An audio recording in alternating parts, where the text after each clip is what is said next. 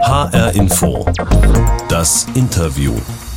Mit Anne Bayer und heute spreche ich über etwas, das wir alle kennen und spätestens im neuen Jahr endlich loswerden sollten.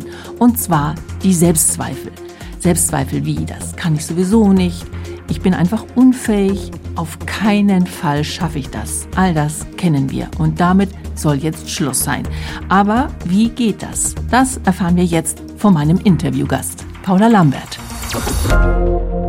Paula Lambert ist Journalistin, Moderatorin, Autorin von verschiedenen Bestsellern, aber vor allem ist sie bekannt als Sexexpertin mit eigenen Shows bei verschiedenen Fernsehsendern und auch eigenen Podcasts. In ihrem neuen Buch verspricht sie, Selbstzweifel für immer loswerden. Denn in einem ist sie nämlich auch Expertin, wie sie von sich selber sagt, im an sich selber zweifeln. Im Vorgespräch haben wir uns übrigens gleich auf das Du geeinigt. Paula, wann zweifelst du denn an dir? Also dazu muss man sagen, ich habe mich da schon gut weiterentwickelt, sonst würde ich auch keine Bücher darüber schreiben. Aber ich habe jeden Tag Momente, an denen ich an mir zweifle. Also diese Fragen, bin ich gut mhm. genug? Habe ich äh, das äh, gut genug gemacht? Ähm, darf ich meine eigenen Bedürfnisse in den Vordergrund stellen oder muss ich eher darauf achten, dass die Bedürfnisse anderer befriedigt werden und so weiter. Mhm. Das sind durchaus äh, Themen, die mir sehr bekannt sind. Ja, die sind wohl auch allen bekannt. Das sagst du ja auch in deinen Büchern. Selbstzweifel, die kennen wir alle. Kannst du mal so eine mhm. Situation mhm. beschreiben, wo du sagst, die kennen wahrscheinlich jeder und jede? Also das fängt ja schon in ganz, ganz kleinen Dingen an. Zum Beispiel, dass man sich irgendwie peinlich berührt vorkommt, wenn man an der Supermarktkasse Kleingeld zurückkriegt und versucht, es mühevoll ins Portemonnaie zu fummeln, aber natürlich klappt es nicht.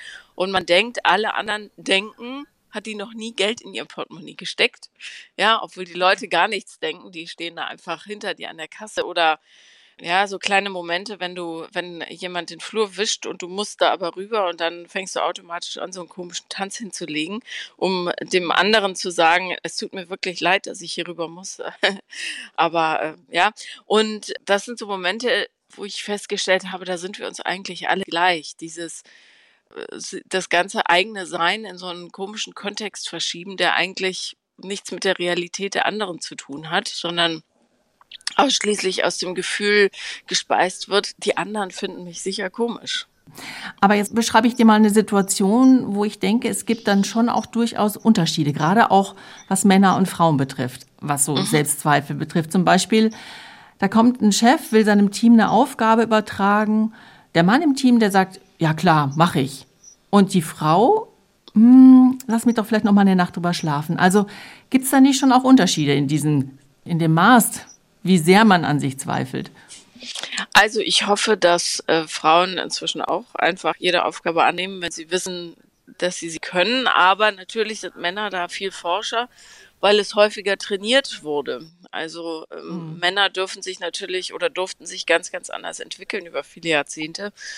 Und darum ist es für Frauen immer noch schwerer, tatsächlich zu glauben, dass sie gemeint sind und ähm, man ihnen Dinge zutraut und sie sich die vor allem selber zutrauen. Aber ja, man lernt im Leben nur dadurch, dass man es macht. Und darum ist das Machen so wahnsinnig wichtig. Hm. Da kommen wir auch gleich nochmal drauf zu sprechen. Paula, du bist Journalistin, hast für Geo die Zeit, verschiedenste Zeitschriften als freie Autorin gearbeitet. Du wurdest im Fernsehen bekannt mit deiner Show im ZDF im Bett mit Paula. Dann kamen noch verschiedenste Sendungen bei Privatsendern dazu. Deine Themen waren aber eigentlich von Anfang an schon immer Partnerschaft, Selbstliebe, Sex. Wie bist du denn zu dieser Beziehungsratgeberin, die du ja jetzt für viele bist, geworden? Ähm, ja, also das war ein absoluter Zufall. Ich hatte ja nicht geplant, ins Fernsehen zu gehen, weil das Schreiben eigentlich meine Expertise ist. Und da habe ich aber nie über, also speziell über Beziehungsthemen gesprochen, aber äh, geschrieben. Aber es kam so ein bisschen durch die GQ-Kolumne, die ich 2005 angefangen habe und wo sich dann das äh, Sexuniversum als sehr fruchtbarer Boden erwiesen hat und auch als etwas, was mir sehr, sehr leicht fiel. Mhm. Und dann dachte ich, naja, wie die Leute Sex haben, ist eigentlich gar nicht so wahnsinnig interessant, sondern eher, warum die Leute Sex haben. Also oder den Sex, den sie haben oder die Beziehungen führen, die sie gerade führen, äh, warum so viele verweilen, obwohl sie unglücklich sind, warum da auch ständige Zweifel äh, die Leute plagen und was man dagegen tun kann. Und dann habe ich mich da so ganz äh, langsam und sachte reingearbeitet. Welche Rolle hat denn dabei auch vielleicht deine eigene Kindheit gespielt? Also die war ja auch nicht ganz ohne, wie du ja auch mehrfach beschrieben hast. Meine eigene Kindheit hat natürlich insofern eine Rolle gespielt, als dass ich ja kein sehr großes Selbstwertgefühl mitbekommen habe, dadurch, dass mhm. ich äh, emotional und äh, physisch vernachlässigt und ähm, wenn Kinder im Grunde keine Rolle spielen im Leben ihrer Eltern, dann entwickelt sich so ein Gefühl des ich versuche mich unsichtbar zu machen, dann mhm. kann mich wenigstens keiner verlassen, so. Und das war in Beziehungsführung wahnsinnig schwierig natürlich, weil ich Panik hatte ständig und lieber Beziehungen geführt habe, die von vornherein zum Scheitern verurteilt sind, als tatsächlich das Risiko einzugehen, ähm, mich ganz aufzumachen. Aber mhm. ich habe dann über die Jahre gemerkt, das ist eigentlich nicht der richtige Weg, weil man vom Leben ja so oder so verletzt wird und darum bin ich zu der Taktik übergegangen, mich einfach sehr zu öffnen um direkt die auszusieben, die mir sowieso, also die mhm. nicht wirklich an mir interessiert sind, sondern äh, keine Ahnung, also einfach ja nur an einer bestimmten Version von mir oder ähm, irgendwie ja noch große Probleme mit sich selber haben und vielleicht auf mein Thema äh, ja Resonanz zeigen. Also du sagst, du hattest keine guten Startbedingungen in der Kindheit. Nee, ich hatte keine guten Startbedingungen. Meine biologische Mutter war mit anderen Themen beschäftigt und ähm, ich bin emotional sehr vernachlässigt worden, was natürlich Auswirkungen hat auf mein Beziehungsverhalten und mein mhm. ganzes Lebensverhalten. Und äh, Kinder, die so aufwachsen, haben ein wahnsinnig großes Stück Arbeit vor sich, was wirklich elend ist. Und darum finde ich, also ich finde es toll, wenn alle Leute erst ihren Mist aufräumen und dann Kinder bekommen. Aber leider ist das Leben nicht so. Die, Aber das heißt, ja. du hast deinen Mist quasi aufgeräumt das Aufräumen ist nie zu Ende. Also ich dachte mhm. auch, ich mache Therapie und dann ist irgendwann alles gut, aber ähm, siehe da, man entwickelt sich weiter und dann kommen ganz neue Themen. Ähm, ich glaube, dass das Fertige, was man so erwartet von Therapie, ist der Zustand, in dem man weiß, ich muss meine meine Stories irgendwie nicht mehr ausagieren, sondern ich kann, wenn ich getriggert werde, das sofort erkennen und muss es eben nicht ausleben dann. Also keine Ahnung, im, im Sinne von äh, Vermeidungsstrategien oder der totalen Hysterie. Ja, man reagiert ja sehr sensibel teilweise, wenn man so verletzt wurde. Und ähm, das, das aber sofort zu erkennen, das ist alles, was es eigentlich nötig ist, macht, um ein vernünftiges Leben zu führen. Also auf deine Strategien würde ich auch gern gleich nochmal eingehen. Entschuldige, hörst du das Klackern? Äh, ja. Okay, weil da ist eine Katze gerade unten auf Toilette gegangen und der, der kann nur sehr, sehr laut und kratzt immer an allem.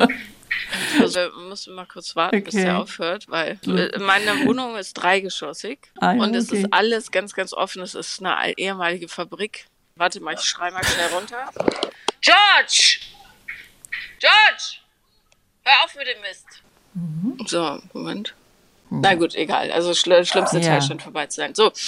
Okay, Paula, dann lassen wir die Katze jetzt mal Katze sein und machen weiter mit unserer Interviewbox. In diese Box dürfen alle unsere Gäste mal im Laufe der Sendung hineinschauen. Das kannst du jetzt leider nicht. Du sitzt in Berlin in deinem Homeoffice, aber ich beschreibe dir jetzt mal, was ich da für dich reingetan habe. Ich mache es jetzt mal auf. Und da habe ich jetzt, ich weiß nicht, ob du es erkennen kannst, blätter mal. Ich habe da drei Bücher reingetan. Ah. Und zwar alle, die zu dem Thema passen. Alles Ratgeber. Der eine heißt Buch 1, der Selbstliebe-Ratgeber. Buch 2, Stärke dein Selbst. Und Buch 3, warte, Step into your power. Also es gibt tausende Bücher dieser Art. Das Internet ist voll mit Ratgebern. Würdest du sagen, ist das nicht schon so eine richtige Selbsthilfeindustrie, was jetzt diese Ratgeber betrifft, geworden? Ja, also Industrien entwickeln sich immer da, wo eine Bedürfnislage herrscht. Und da wir in der Schule oder im Kindergarten oder auch in den Teenagerjahren oder im Studium oder in der Ausbildung nicht lernen, ähm, über unsere Themen zu sprechen und die überhaupt erstmal zu erkennen, ist es wahnsinnig wichtig, dass es wirklich viele davon gibt. Und da gibt es natürlich auch eine Menge Schrott drauf, ganz klar, genau wie es sehr, sehr viele schlechte Therapeuten gibt. Aber ähm, je mehr die Leute lesen, desto eher wird ihnen klar, was ihr Thema ist. Und je mehr sie sich damit beschäftigen, desto eher können sie heilen. Und dieses Heilen ist äh, ja für die ganze Gesellschaft wichtig. Und darum freue ich mich über jedes mhm. Buch, was zu dem Thema rauskommt und jedes ähm, Seminar, was angeboten wird, solange es eben wirklich zielführend ist und nicht nur dazu dient, den Leuten das Geld aus der Tasche zu ziehen. Aber gibt es denn auch Grenzen? Also ich sage jetzt mal, du, oder ich stelle mir mal so vor, du bekommst sicher jede Menge Zuschriften von Leuten, die deine Bücher lesen und die auch irgendwie Rat suchen tatsächlich. Ab wann sagst du denn, jetzt bin ich auch überfordert, such dir bitte Hilfe, auch therapeutische Hilfe? Äh, wenn ich merke, dass die Leute schwere traumatische Vorbelastungen haben. Also das ist was, was wirklich über Jahre aufgeschielt werden muss. Und das äh, Problem vielleicht an dieser Industrie, die du angesprochen hast, ist, dass ähm, ja, gerade in diesen Coaching-Seminaren, da gibt's ja so Riesen-Events, da wird so viel Augenwischerei betrieben, so dass die Leute glauben, sie sind auf dem Weg der Heilung, aber in Wahrheit haben sie nur Strategien gefunden, sich selbst zu bejubeln. Und das fühlt sich dann für den Moment gut an. Das eigentliche Problem wird aber nicht adressiert.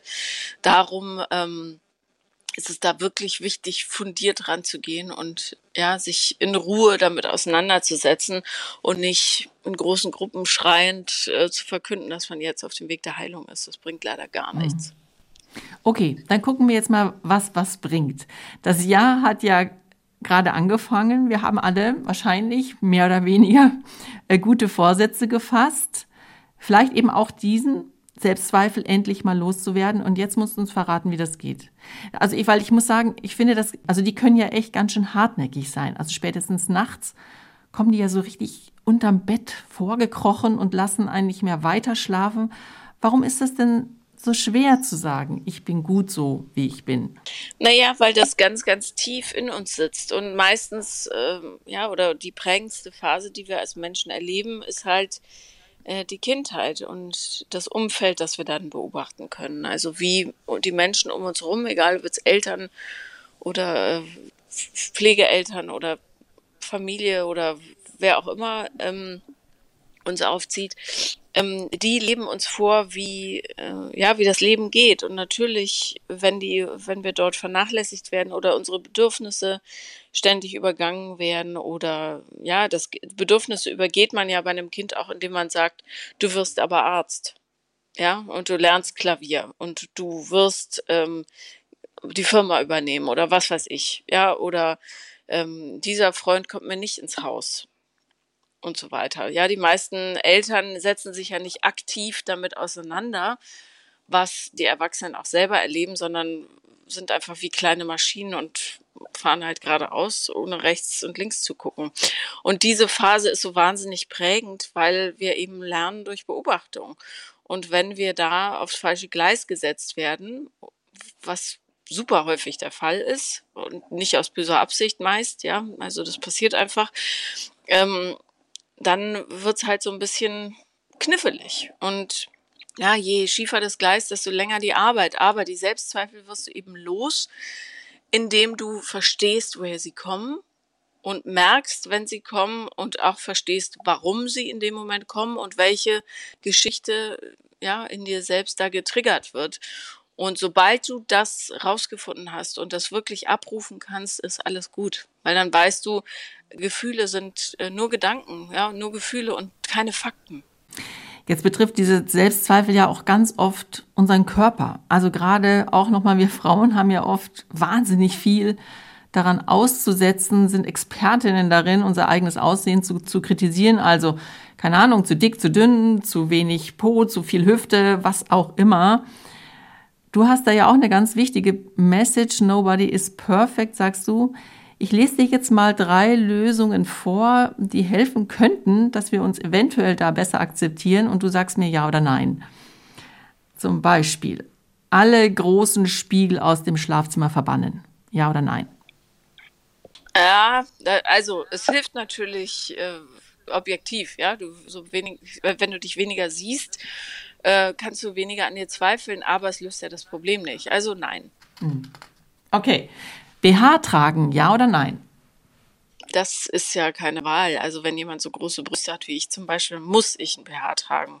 Also, hm, nein. Okay. okay, dann dreimal am Tag laut und deutlich Nein sagen.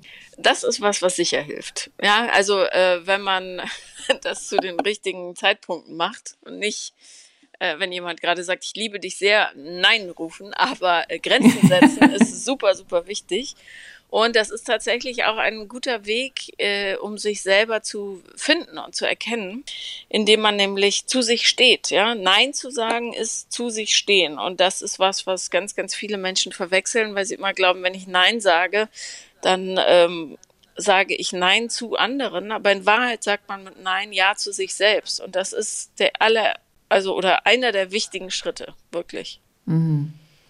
Ja. Okay, dann waren wir damit jetzt durch. Das war jetzt schon mal äh, ziemlich klar. Würdest du denn sagen, es geht ja dabei eben auch immer wieder viel um das Zauberwort Resilienz, also mhm. quasi die innere Stärke finden und auch wachsen lassen, entwickeln lassen.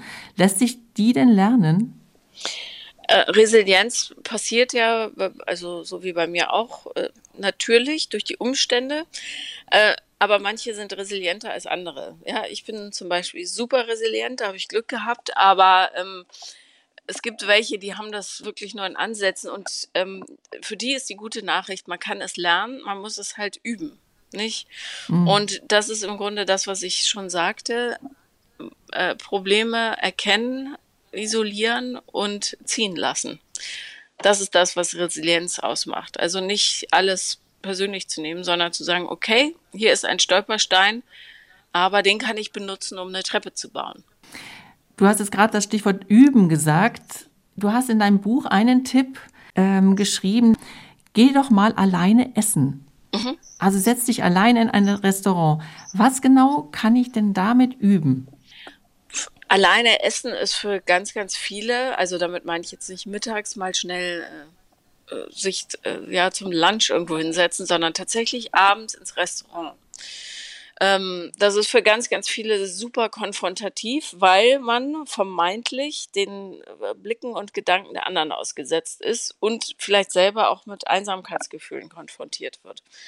Ja, aber ähm, es geht hier bei der Übung darum, auch festzustellen, dass A, keine Gefahr droht, ja, in solchen Situationen, und das kann man ja nahezu unendlich weiterspinnen, ähm, alleine in Ferien fahren, alleine ins Schwimmbad gehen und, und, und, also oder ins Spaßbad gehen, alleine rutschen.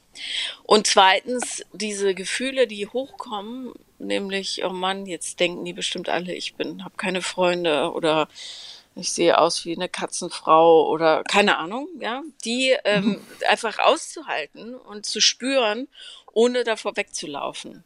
Und das ist eine mhm. super, super Übung für alle, die sich auch mal zur Ordnung rufen müssen, weil sie ganz viel intellektuell so wegarbeiten, um zu merken, wo sitzt eigentlich die Angst und was macht die mit mir?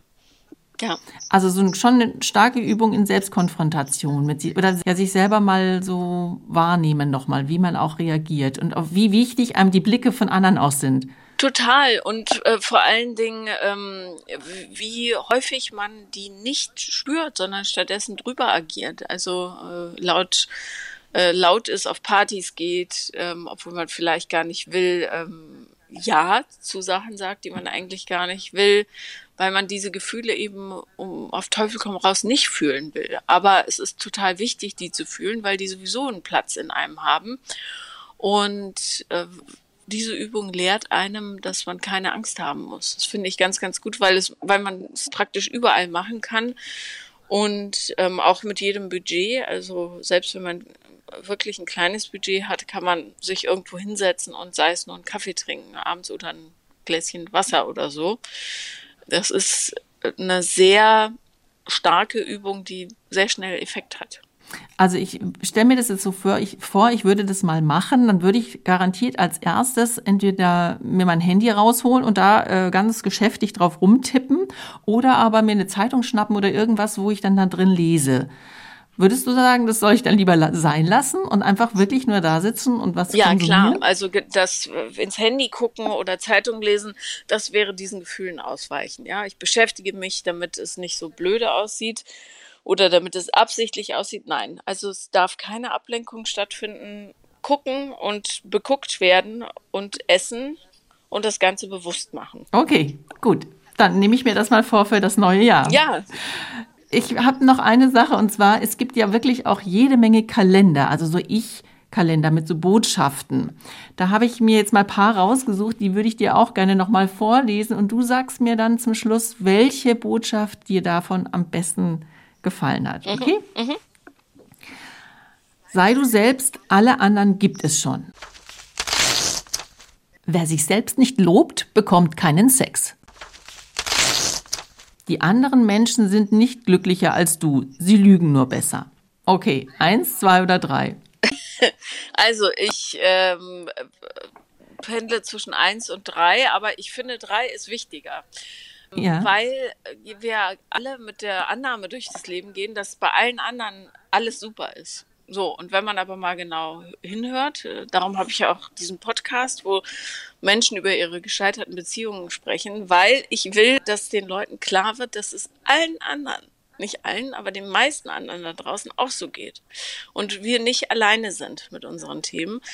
Ja, dieses Sie lügen besser ist wirklich traurig eigentlich, weil äh, wir nicht offen darüber sind, was wir für Baustellen haben und wo wir einfach scheitern. Okay, also du hast gerade deinen Podcast erwähnt.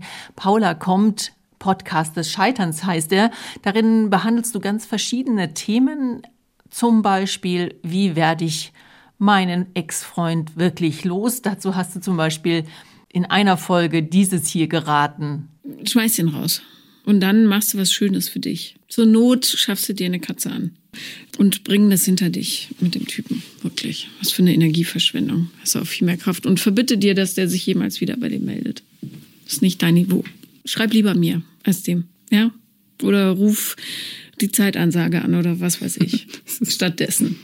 Es ist wie bei jeder Sucht. Du musst zehn Minuten überwinden. Dann geht das Gefühl weg. Also ganz klare Worte, die du da findest.